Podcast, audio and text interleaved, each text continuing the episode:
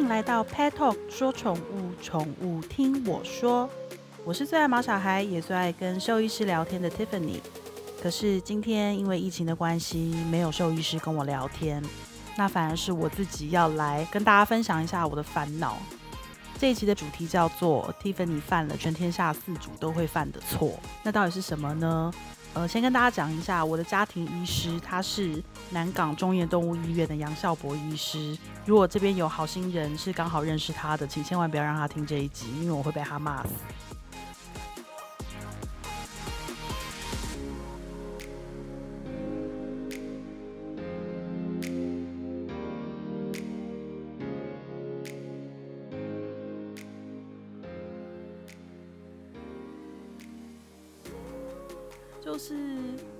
们都不会乱喂狗狗吗？我就不相信，你们家狗狗全部都乖乖吃饲料吗？都没有吃别的吗？怎么可能？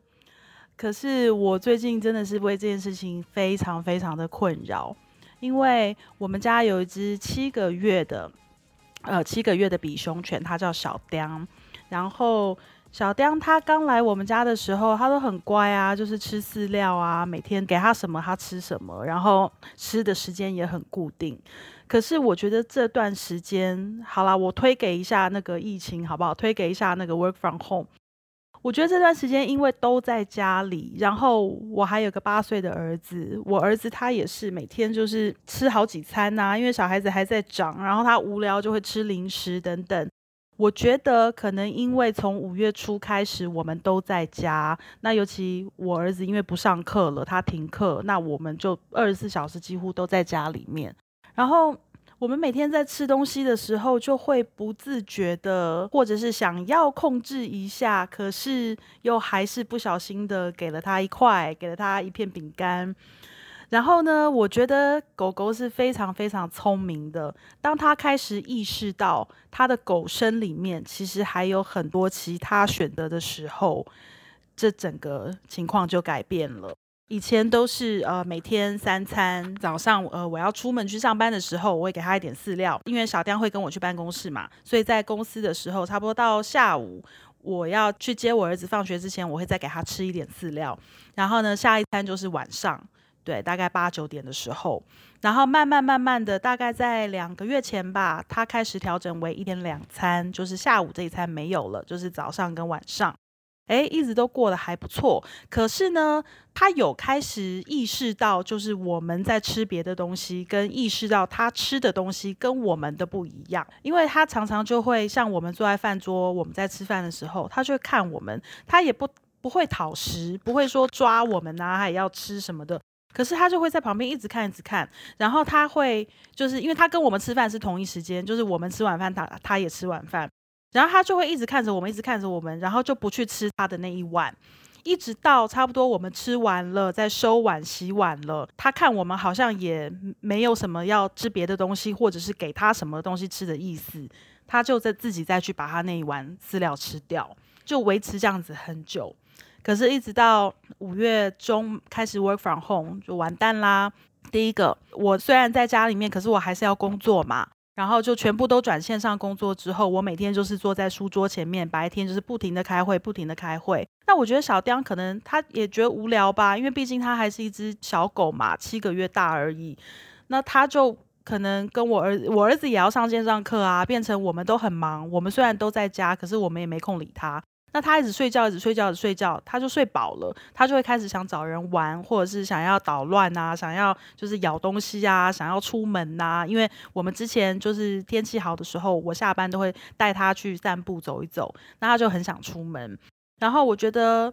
可能是因为无聊，他就看着我们都坐在那边，他会觉得我们好奇怪，为什么哥哥也戴着耳机对着电脑，妈妈也戴着耳机对着电脑，都没人理他，他就会一直开始吵。怎么吵呢？就是来抓腿啊，咬你的脚啊，做他那些知道不该做的事情，比如说咬拖鞋啊、抽卫生纸啊，什么都来，或者是故意乱尿尿。我觉得其实我其实觉得他故意乱尿尿是要引起我们的注意，然后他就故意在我面前做出抬腿的动作，然后看看我会怎么样。这小孩真的很聪明诶。然后嘞，我因为在开会嘛，我在忙，那我就打发他，打发他怎么打发他呢？就是给他接压骨。好，这一给就完蛋了，因为一根、两根、三根。我曾经有一天。呃，一直到我开完会，然后我就觉得晚饭他怎么都不吃，我也不觉得说是有什么问题，只是一直到很晚他开始便便了，我看到他便便都是那个洁牙骨的颜色，我才想说糟糕，我今天到底给他吃了多少根洁牙骨？然后我就去看那个包包里面，天哪，一包里面那是全新的一包，我记得一一包里面大概有十四十五根，我给他吃了一半呢，因为我就发现只剩下半包。我就在想，我妈呀，我给了他这么多的洁牙骨，第一个难怪他晚餐不吃，然后第二个他有一点拉肚子，第三个最严重的后遗症就是从此以后，只要我坐在书桌前面对着电脑，他就来跟我要洁牙骨。天哪，那我该给还是不该给呢？因为职业妇女啊，我忙啊，我要工作啊，那他一直吵我怎么办？然后呢，就好吧，我就还是给他，但是我会控制量，譬如说我会提醒我自己，诶，给到第二根了，不要再给喽。对，然后呃，偶尔就是会换一些，就是开始想说，哦，一直给洁牙骨也不好嘛，呃，是不是给他一天一些天然的零食会比较好呢？所以我又自己跟团，跟我们 p e t o 的团买了一大堆的天然零食。好，这个这个地狱从此就这样展开了，因为我就买了新鲜的那个香蕉脆片啊，苹果脆片啊，还有甜菜根，觉得哇，好多口味哦，我觉得好好棒哦，又买了什么？起司泡芙，就想说，哎呀，一点点啦，偶尔一点点没关系，就是开会忙的时候，让他就是有一点事做这样子。我跟你讲，这个心态千万不能有，因为一有了之后，你就是开始自己开始一直打破那个界限，打破那个规定，然后就完啦，他的整个花花世界就开启啦，被我开启的。他还会吃饲料吗？当然不吃啊，饲料这么难 吃，对不对？就是有这么多的选择，那跟着哥哥的话运气好，哥哥那个吃两块红烧肉掉一块在地上，我运气好捡到了，就是还更爽，所以噩梦就开始了，他就开始不吃他的饲料，然后开始跟着我们，呃，每天跟着我们，就是我只要一坐到书桌的前面，他就来要零食，只要我儿子一吃东西，他就跟在后面，因为我儿子可能会掉或者是偷喂啦。我儿子都跟我说是他不小心掉的，但是我也合理的怀疑是偷喂，因为就是小孩跟动物本来就是一组的，然后就是我儿子是小刁为亲生弟弟，对，所以就是觉得他会偷喂他，就是恶性循环嘛。我为了打发他，呃，即便我说我选择天然零食，还是我买是很好零食，但是零食终归是零食。那一个小孩子，就是你天天你让他知道这世界上有披萨、有汉堡、有炸鸡，你要叫他回去吃白饭，这也是有一点挑战嘛。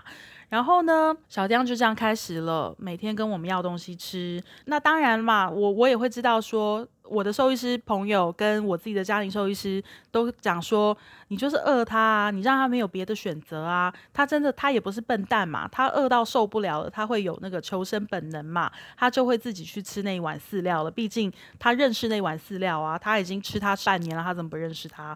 他就是饿到极致，他就会去吃。可是好，又是我这个心软的坏妈妈，我这个心软的坏妈妈就是，唉。怎么忍心看孩子饿呢？最可怕的是他饿，他就会很暴躁。你知道有一种人是那种肚子饿会发脾气，然后会乱骂人的那种。我觉得如果他是人类的话，他大概就是这样。因为他肚子饿的时候，他很恐怖诶，他就会开始，你知道平常是一个那种小甜甜啊，很。白白色的这样子棉花糖啊，好可爱，好乖啊。然后他从来也不会凶人，也不会叫我儿子怎么玩他，怎么怎么跟他不玩，怎么的，他都让我儿子就是整，就是一个个性非常非常好的一只狗狗。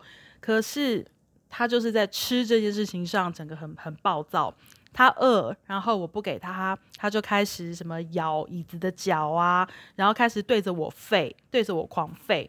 跟就是摔碗，然后他有一天还把水碗打翻，很可怕哎！就是我那时候就觉得你要干嘛？然后呢，最可怕，我最不能接受的就是他去翻垃圾桶。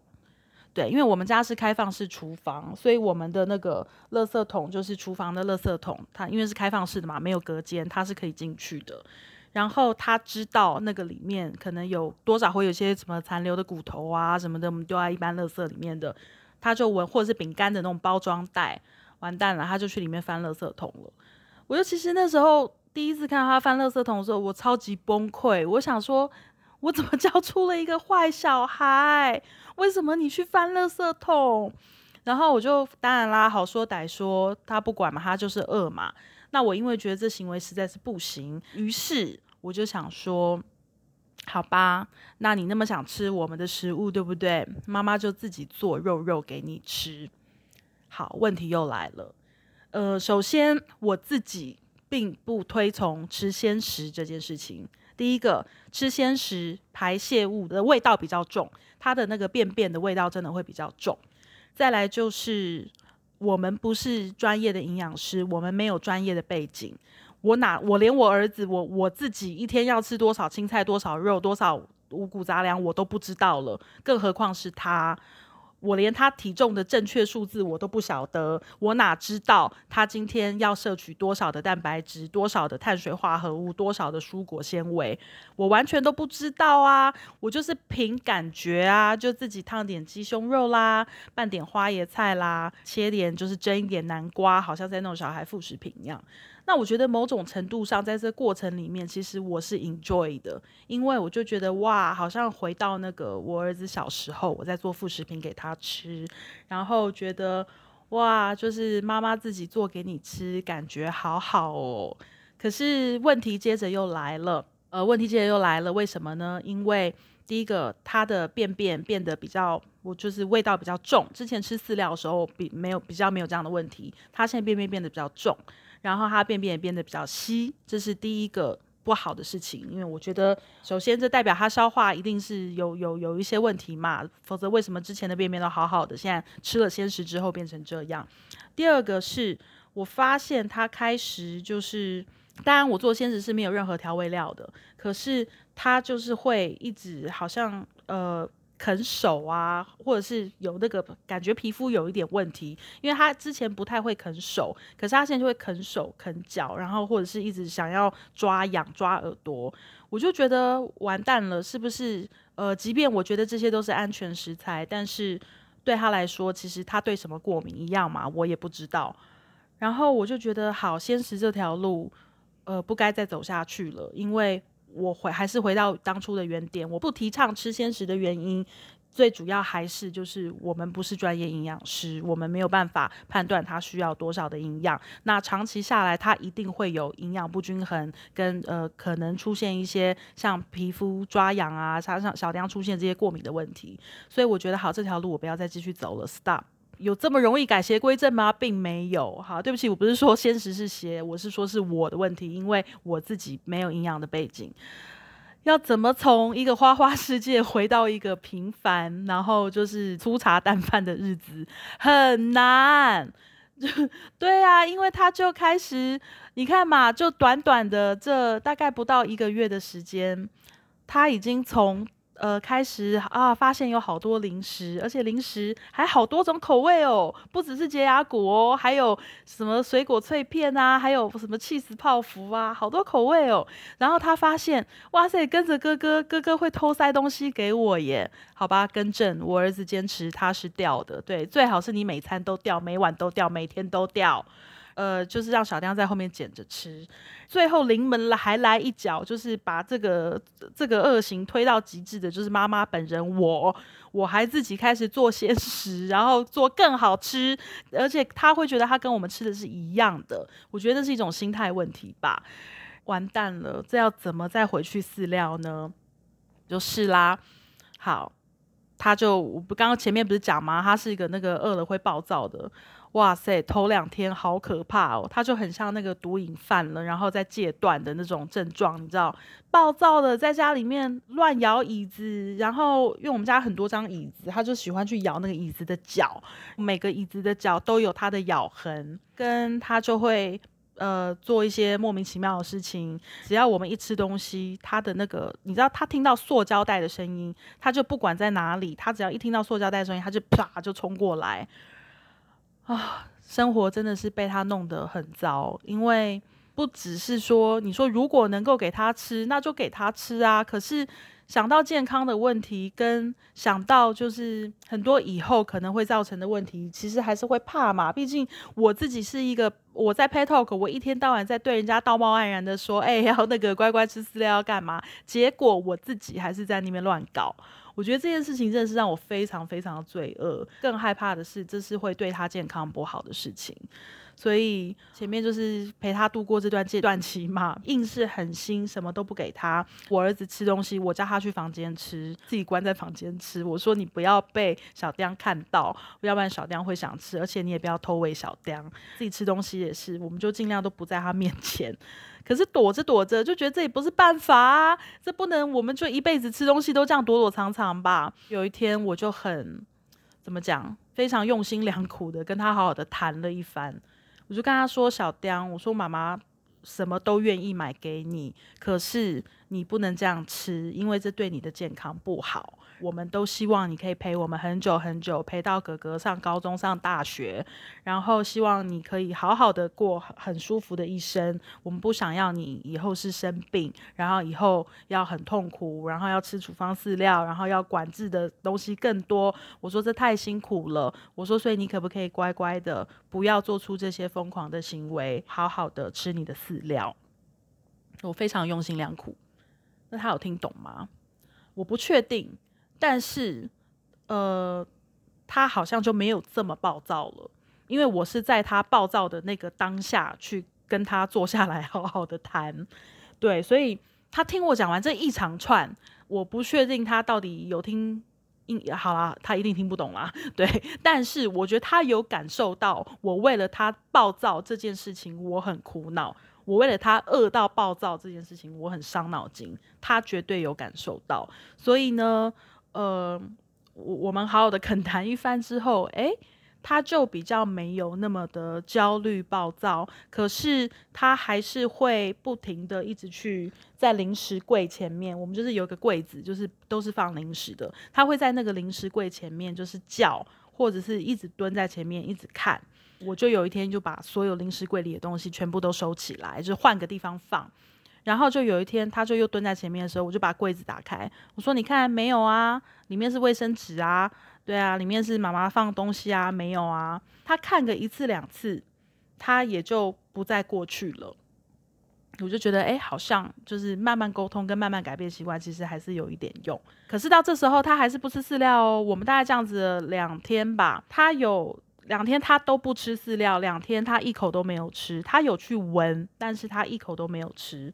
更 crazy 的是，我后来就发现他的一种心态是，他都觉得别人的比较好，因为他还是饿啊。可是他不吃自己饲料，对不对？我就发现他去吃我们家兔子的饲料。诶，我们家兔子饲料应该更难吃吧？那是草诶，那草做的诶。对啊，兔子是吃素的啊。我就发现说，诶，他的心态是不是？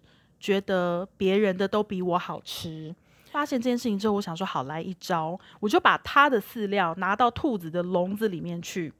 那当然，兔子去闻了两口，就是想说什么鬼啊？我们家兔子是很很稳定，然后它非常就是大姐的个性，所以我们家兔姐就是闻了两下，想说什么东西啊？但我就把那碗放在里面，然后呢？我后来就想说，我要做出一个假动作，就是让那个我的兔子去呃吃个一两口，让让小雕有那种人家在跟我竞争的感觉。所以我就偷偷挤了一点兔兔的，呃，我们家兔子很很喜欢吃那个木瓜酵素，我就顶那个化毛膏，我就挤了一点点的化毛膏在那个小刁的饲料碗里面。诶，兔子一闻到，马上冲过去舔，因为那是它的最爱。它舔过它的碗之后，哎呦不得了了！这一碗饲料再拿出来放到我们小刁哥面前，小刁就夸啦夸啦夸啦夸的把它给吃完了。从此以后，就是接下来的两三天，我就每天都会持续做一个动作，就是拿着那碗饲料，然后站在那个兔子前面说：“来，小丁不吃是不是？那我们就给兔兔吃喽，给兔兔吃吧，好好吃哦。”小丁就来了。来了，然后我就放一咪咪在手上。其实我放在手上的是兔饲料，然后就是去给那个兔子这样子吃。他就以为兔子在吃他的饲料，不得了了，马上吃。对，所以呢，呃，很幸运的，我们就经过了大概约莫一个月的时间，把他从那个乱吃、不乖乖吃自己饲料，每天都要吃零食、不吃正餐，每天都要跟大人讨食，都要吃我们的食物，我们把他从一个这样的坏小孩，好了，对不起啊，不要说他坏小孩啦，是我害的啦，好，是我啦，我坏妈妈，好不好？经历到中间那个。戒断的时间，就是他会暴躁啊，就是饿啊，然后不饿又不去吃自己的饲料，我又不给他别的东西吃，然后他会一直不停的跟着我儿子，我儿子走到哪他跟到哪，其实他想看看我儿子会不会给他东西吃，就这样很可怜的跟了我儿子三天，我们就是这样陪他度过这段时间，终于我最后发现原来。解救这件事情的是是兔兔，对，那又发现了他的心态，就是他其实也许真的没有觉得他本来的饲料有什么不好，是我们给了他太多选择，然后跟呃他就会也怀疑我们所有人，包含兔子吃的都比他的好吃，这其实是一个心态的问题。经历了这一段，我就觉得好吧。总而言之，他现在在乖乖吃饲料，可是。我中间这一整段发生过的事情，我完全不敢咨询我的兽医师，因为我如果问他，我知道我就是被骂，他一定会说你活该啊，你你自他自己找的啊，你就生病你再带来啊，你再来花一大堆钱啊，再来叫我救他。啊。对，我知道他一定会骂我，对，所以我完全不敢咨询这件事。我甚至连跟我不要说我的家庭兽医师了，连我的我这么认识这么多兽医师，对不对？我随便这样稍微想要聊一下这个话题，其实我都不敢，因为我心里就知道我错了，对不起，都是我不好。所以在这边，其实我也想就是分享一下。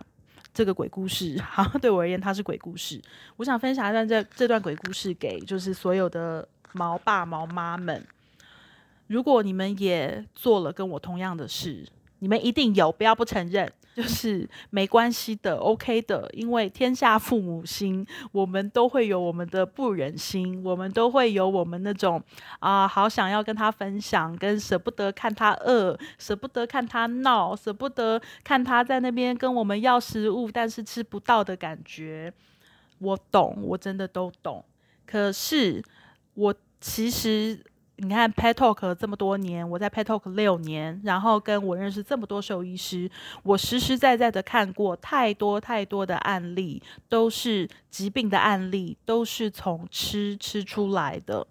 对，像有一天，呃，我们都知道狗狗，你知道做那个祈祷，好，屁股翘高，然后手脚趴，头头低下，手趴在前面的那个动作叫做祈祷式。我们都知道，狗狗做出祈祷式这个动作的时候，可能是它哪里疼痛。其实让我决定不要再继续乱喂它，或者自己在呃乱尝试做鲜食，自己乱配食物。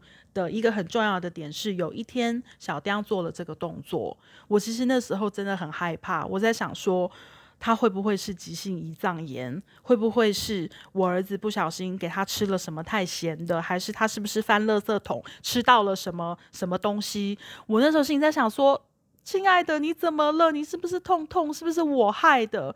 就还好，他那个动作维持了大概十秒钟吧。他就起来了，就跟没事一样，就是继续走。然后后来也没有再出现过，所以因为看他后来状况都还好，我也就没有再带他去看医生。可是其实那个时候吓到我了。那我是真的不希望，如果有一天他因为吃吃出问题，那说真的，那就是我一手造成的。他并没有拿出菜单啊，说妈我要吃这个，哎妈我要吃那个，是我自己因为舍不得，呃担心他吃不饱，担心他饿，给他一直生出有的没的，就是只要你肯吃就好。对，那其实这是非常错误的，因为他不懂有的吃跟好吃，他当然去选择这个啊，他不知道对他健康有什么影响。但是我们知道，对，所以我们必须把关。那今天特别为什么要分享这一集？因为我相信大家最近都关在家里，大家的狗狗应该也跟着吃了不少好料。呃，我要说的是，发胖还是最小的事情，最严重的其实真的就是那些消化道，还有就是长期的健康的影响，真的非常非常的不好。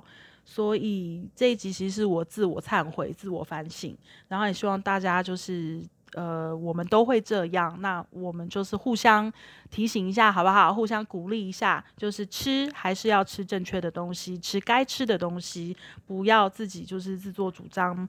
呃，偶尔尝个零食当做奖励，这 OK。但是，一旦严重到取代正餐了，那就真的是个大问题。然后还有鲜食也是。呃，还好我维持做鲜食的热衷，只维持了三天。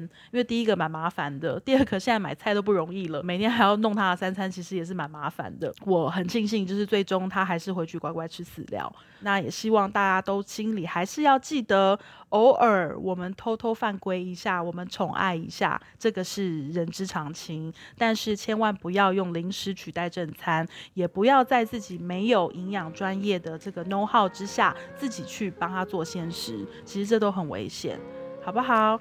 那我们就大家加油，然后真的希望疫情可以赶快的好转。我很想跟我的兽医师们赶快来好好的聊天，聊一些你知道，不要再逼我一个人就是忏悔啊、道歉啊。然后我其实现在真的很慌，我很怕我的那个家庭医师听到这一集，所以如果有人认识他，那个庄严动物医院的杨少博医师，就麻烦。不要告诉他，对，千万不要告诉他。好，谢谢大家，那我们就下个礼拜二同一时间再见喽。我是 Tiffany，拜拜。